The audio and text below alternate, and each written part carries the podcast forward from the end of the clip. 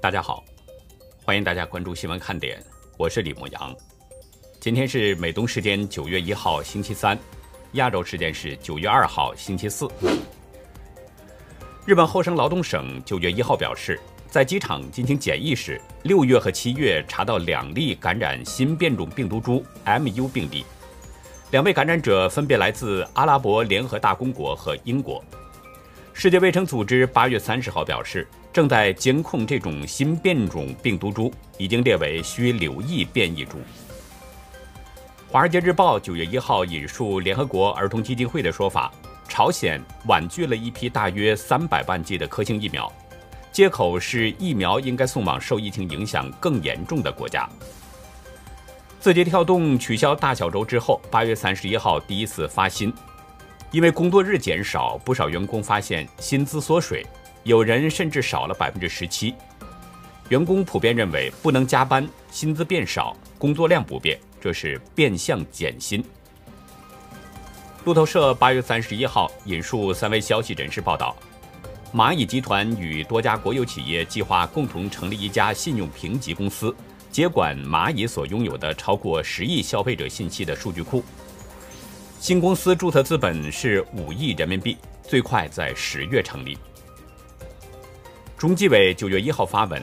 披露青海省西蒙古族藏族自治州德令哈市前市委常委、常务副市长张彪的贪腐细节，四年半狂敛四千多万元，同时已婚的张彪又用化名和人结婚，并且生下一子。截止到美东时间九月一号下午一点，全球新增确诊中共病毒人数是六十四万零九十四人，总确诊人数达到了两亿一千八百五十四万。零九百九十四人，单日死亡是九千九百一十五人，累计死亡总数是四百五十三万三千六百零九人。下面进入今天的话题。今天是九月一号，大陆各个学校开学的第一天，很多人呢都在关注中共双减新政策下的小学开学情况，没想到却被黑龙江职业学院给抢了风头。昨天网络上出现一段影片，视频中有六名女生身穿着白衬衫、黑西装，佩戴着工牌，这样的学生干部推开了一间女生寝室，大摇大摆地走了进去，双手交叉，仰起头，甩甩头发，一脸不屑的眼睛朝下扫视着寝室内的几名学生，现场气氛变得紧张了起来。一名女生从后排走到前面。对着寝室内所有人说：“以后看清我们六个的脸，我们来了就是查寝了。看清工牌，除了我们六个，谁管你们都不好使，明白了吗？”这番话应该是镇住了寝室内的学生，都表示明白了。话音刚落，旁边的一个女干部操着东北口音，对寝室内的学生说：“我介绍一下，这位是咱女工部长张美玉，叫学姐。”随即，寝室内众人齐声说：“学姐好。”最经典的是出现在最后了。查完寝室要离开的时候呢，有人说了一句：“学姐走看不见，说再见呢。”这段视频刚出现，很多人以为呢是人们的恶搞小视频，因为大陆各种摆拍作秀的小视频非常多，所以最初人们以为这又是一个嘲讽搞笑的东西。但是人们很快就发现。黑龙江职业学院昨天晚上承认了，视频中的内容确有其事。新京报引述这所学校团委证实，视频中的内容是发生在二零二零年十月，是二级学院的事儿。有网友透露，女生查寝视频是一位新生冒死偷拍下来的。这段曝光的资料让网友们是一片惊呼。有网友表示，竟然是真事儿。以为是演的沙雕小视频，这视频内容居然是真的，不是摆拍段子。还有网友质疑，这是黑社会吧？颐指气使，做派十足，有点社会大姐大的感觉。还有网友搞笑一样的留言，说看完那段录像，我心潮澎湃。老子行走江湖多年，也没他们霸气、硬气、豪气、爽气、英气，这才是威风凛凛呐！正在这个女生干部查寝室事件发酵之际，在今天，又有网友爆出了这家学校男生查寝的录音。录音中，学生干部出现，张嘴叫学长好，让你下床立正，那么多废话呢？等等，态度是相当恶劣。寝室内的男生并不是像女生那么软弱，有人说你查寝就查寝呗，我下来给你跪着吗？而且拒绝称呼对方是学长。有一位自称是这所学校学生的网友呢，他表示，在看过曝光的这个视频之后啊，表示这在学校并不奇怪，校内学生会的权利能触及到的地方，普通学生都只是狗被呼来喝去的。这位学生指出，是学校在鼓励这一种行为，因为这个学校有太多不正常的制度了，让学生会镇压学生，如果敢反抗，就在所属部门权力范围内添油加醋给你记过。这名学生还列举了校内的一些不正常的规定，看上去官场味道是相当浓厚，而且相当严苛，甚至让我有一种集中营的感觉。在这名学生披露的不正常规定当中呢，学校要求晚自习不能低头、不能喝水、不能撩头发。如果被纪检部和学生部发现，全班延迟一小时放学。对不能低头这一点，我是有一点不理解。如果不让低头，这看书怎么看呢？有点奇怪。这个不正常规定当中呢，还有说早晨五点半集合跑步。黑龙江冬天零下三十摄氏度，站着将近一个小时，跑十五分钟。这名学生表示，偶尔会看到有晕倒的学生。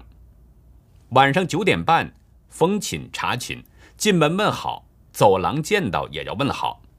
公众号发布的什么东西都要全班点赞并截图，然后上传截图。另外呢，寝室内是禁止三厘米以上的小刀。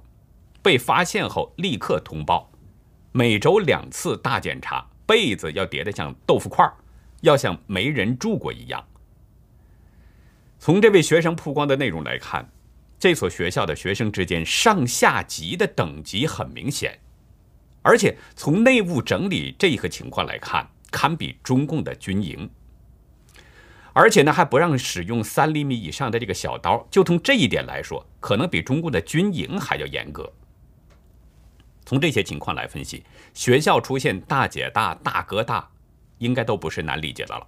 或者说，这可能就是老师和学校在有意培养的。我先声明一下啊，我不是针对这几名查寝的学生，只是借事儿来说事儿。因为这个现象的背后其实是反映着一些问题的。而为了说得清楚呢，咱们免不了要提到这几名学生。在今年四月啊。这所学校工商管理学院呢，在微信公号上曾经发表一篇文章，题目是我和公管学生会的故事，其中就有这几名查寝女生干部的故事。文中呢是引述这几名女生干部的说法，说学生会是一个能锻炼自己的一个很好的平台，这个平台就好比一片天空，而自己就好比一只小鸟，飞翔在这片天空一样。慢慢成长，慢慢成熟，学会做事，学会做人。文章还说，这种真实的实践给我们带来了如此丰富的经历，感受着进步的快乐，体验着步步成长的乐趣。从这几名女生的文字描写，咱们应该可以看出，学校是在重点培养这些学生骨干成长，让他们逐渐的成熟。重点培养是什么呢？从这些学生干部的行为做派上，其实已经能看出问题了。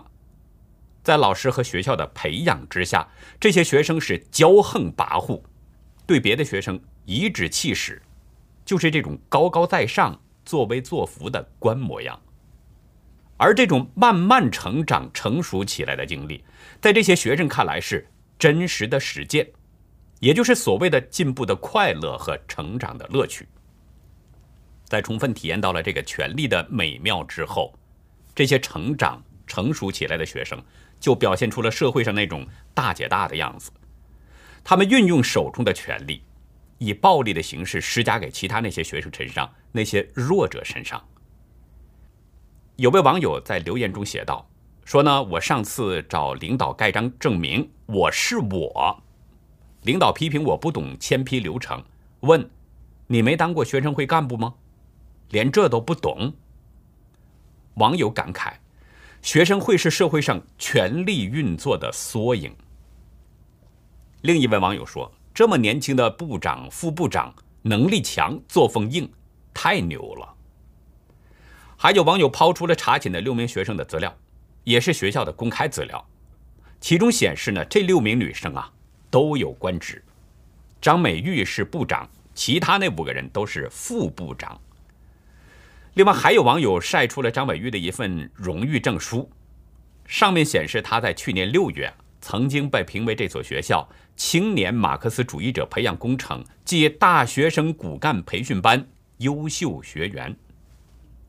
也就是说，张美玉在老师和学校的眼里，她可能是个好学生，所以呢才会被学校当成骨干进行培养。而这个学生也果然不负众望，成了青年马克思主义培养工程的优秀学员。所谓的优秀学员，很可能就是未来的中共干部，满脑子共产主义理论的红色接班人。那说白了，学校所谓的培养，实际就是在这么做了。但是学校的培养应该说是双向的，他们在把学生们培养成共产主义接班人的同时呢，把那些被管理学生也培养成了弱势群体，培养成了中国大陆独有的韭菜。接下来呢，我们需要关注一下赵薇的情况了。自从前几天中共清算劣迹艺人之后啊，赵薇的所有作品都在一夜之间清零，甚至连人都不知所踪。二十九号呢，赵薇在 Instagram 上突然上传了三张照片，一张是书架上的书籍和布老虎，一张是果树，还有一张是风轻云淡的风景。照片在附言中写道：“最好的季节，和爸妈在一起聊天，就好像自己从未长大过，真好。”但是赵薇在发文的第二天，也就是三十号。Instagram 上的这个自我介绍呢，就出现了改动，只有“哈哈哈”这么三个字。随后又有传闻说赵薇已经逃到了法国等等。这种诡异现象和传闻，就更让人希望知道赵薇究竟在哪儿，现在怎么样了呢？资深媒体人年长玉专门致电一位北京的演艺圈大腕儿，这位大腕儿认识很多名人。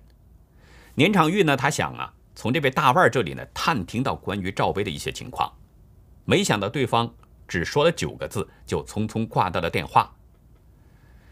年长玉在台湾的关键时刻节目中透露，他打电话向对方询问赵薇是出什么事儿，是什么理由，是洗钱吗，还是逃税？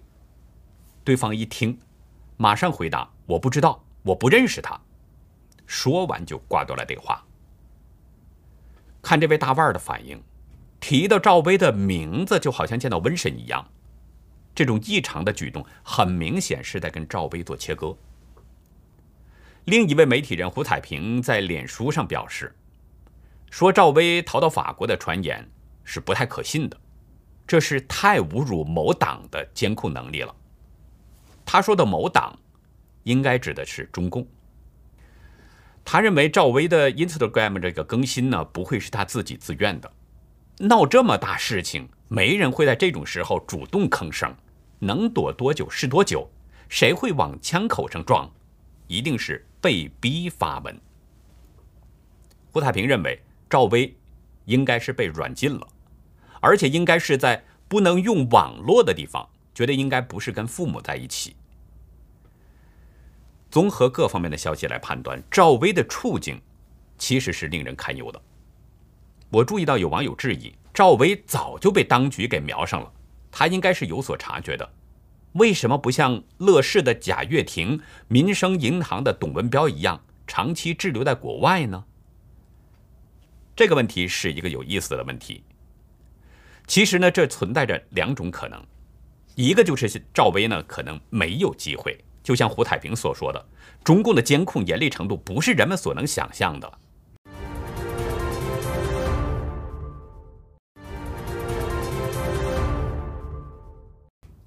另一个，就是就算他有可能逃离，他也很可能受到中共的要挟，被迫还得回到大陆。为什么呢？因为赵薇有牵挂。据香港媒体报道，赵薇跟她的丈夫黄有龙生了一个女儿，叫小四月，今年大约是十一岁了，就在香港的新加坡国际学校读书。艺人任贤齐还有这个吴镇宇的小孩也都在这所学校里读书。二零一九年啊，小四月放学的时候，这个画面呢曾经被人给拍到过。当时的画面当中，小四月的身边只有一名女性，不过不是赵薇本人，可能是保姆。现在已经到了开学季了，但是香港媒体似乎还没有见到小四月现身。另外，赵薇更新 Instagram。也没有提到女儿的情况，这就不免让人产生猜疑：小四月是不是也行踪成谜了呢？我们不知道小四月现在在哪儿，但是我估计呢，可能会有两种可能：一种可能就是像外界传闻所说的，被黄有龙带到了法国的私人庄园，躲避中共的黑手。如果是这样的话，这就是一种最好的结果，最好的情况。但是另外一种可能也是存在的，就是这个小四月仍然在香港读书。如果是这种情况，那对赵薇来说就是一个牵绊了。赵薇很可能牵挂女儿的安危，担心自己逃离之后，女儿会落到中共的手里，成为人质。现在没有人还会怀疑香港已经被中共完全控制了，跟中国大陆没什么区别。甚至某些方面的红色恐怖还超过了中国大陆，所以我相信呢，如果赵薇逃离了，中共也一定会用小四月作为人质，逼迫赵薇回到大陆。大家知道，中国人对子女的这个重视程度，很多时候是超过自己的，甚至可以为子女去舍命。身为人母的赵薇，也一样，很可能放不下小四月。这是人之常情，也说明呢，赵薇对中共的邪恶程度是有所了解的。今天凌晨啊，我收到一位网友的爆料：西安地铁的保安人员暴力执法，将女乘客强行拖拽出地铁，身上的衣服被撕烂的只剩下内衣。邮件中还附带了几张网络截图和视频。在网友发来的截图当中显示呢。西安地铁公司表示，八月三十号下午五点多，一名女乘客在三号线列车上与别人发生口角，不断辱骂身边乘客，甚至发生肢体冲突，影响乘车秩序。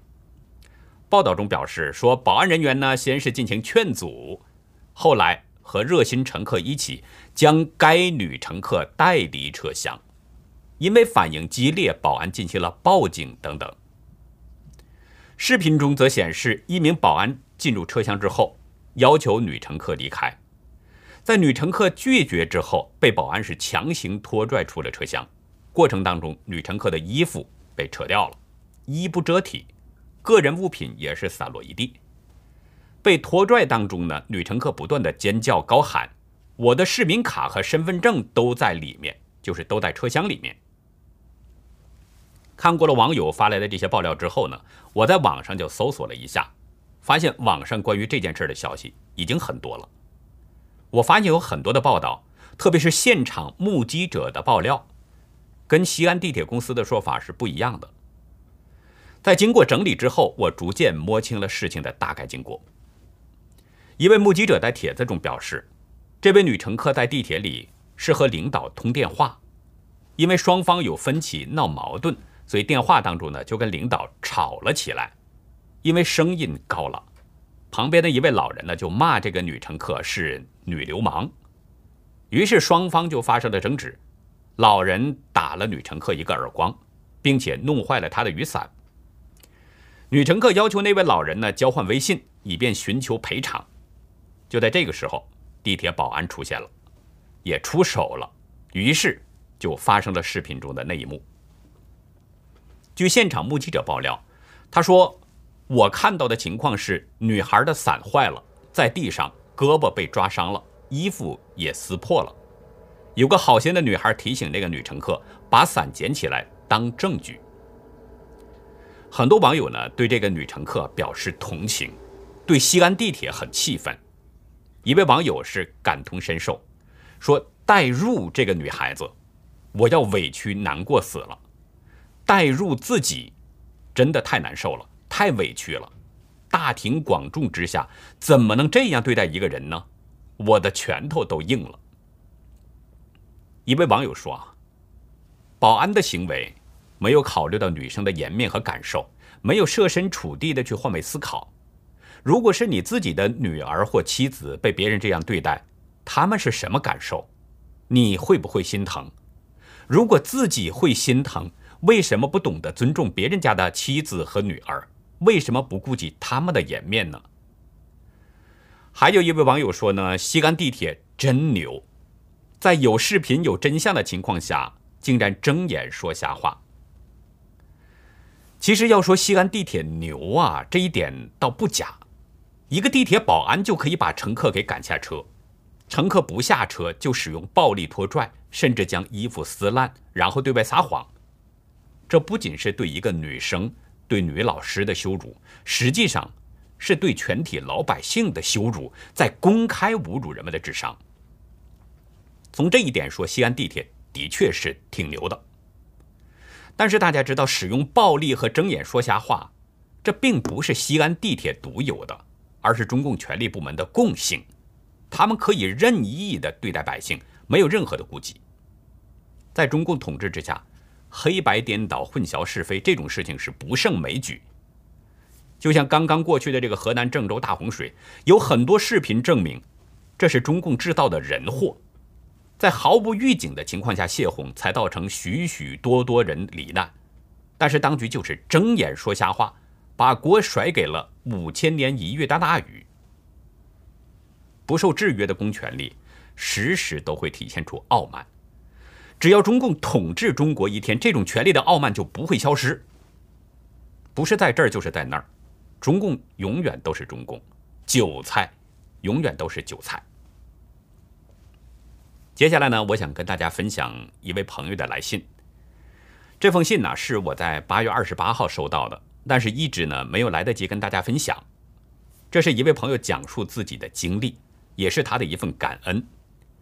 目前呢，他是身在澳大利亚，他使用了真名，不过呢，我还是觉得不妥，所以我就称呼他为杨女士。杨女士是出生在一个贫困家庭，父母是农民，没上过学，对孩子的教育方式呢，就是藤条、马鞭等等等等，就是暴力。杨女士从小看的最多的就是一条条快要结痂的血痕，耳朵里听到的最多的，就是所谓的“人穷志不穷”，似乎感受不到父母的爱。一九九二年啊，十七岁的杨女士呢，再一次遭受了藤条马鞭的折磨之后，趁着夜深人静的时候，含着眼泪悄悄离开了家，几经波折到了广州去打工。渐渐有了工友和小伙伴。有一天，杨女士去深圳探访朋友，那个时候去深圳呢，要办理边防证，但是朋友是在深圳市外，不需要边防证，于是杨女士就买了一张特快火车票。没想到火车是直接开进了深圳市内。列车员在检查边防证的时候呢，把杨女士身上仅有的几十元钱当做了罚款。杨女士将罚单随手一放，脑袋里边只是在想出站后怎么去通知朋友呢？那个时候通讯还不发达。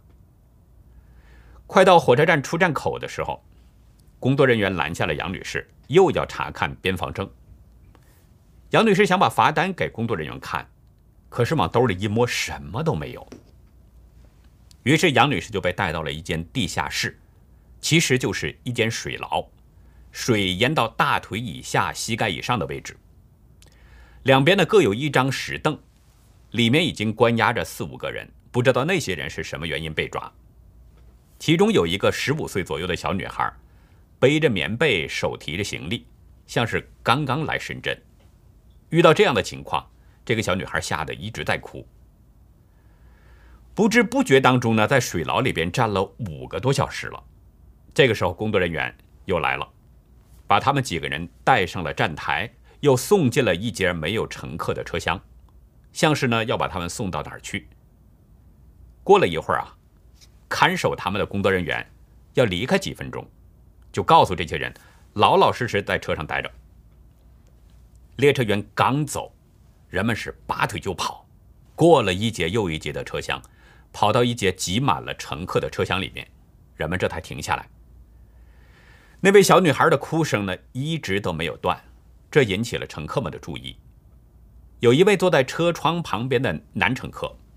从她的衣着打扮上来看，杨女士判断呢，那是一位香港人。她就询问说：“发生了什么事啊？”杨女士做了简单的描述。听完了杨女士的介绍之后啊，那位乘客就从包里边掏出钱包，逐一的问每个人的去向，然后呢，给每个人两百到四百不等的钞票。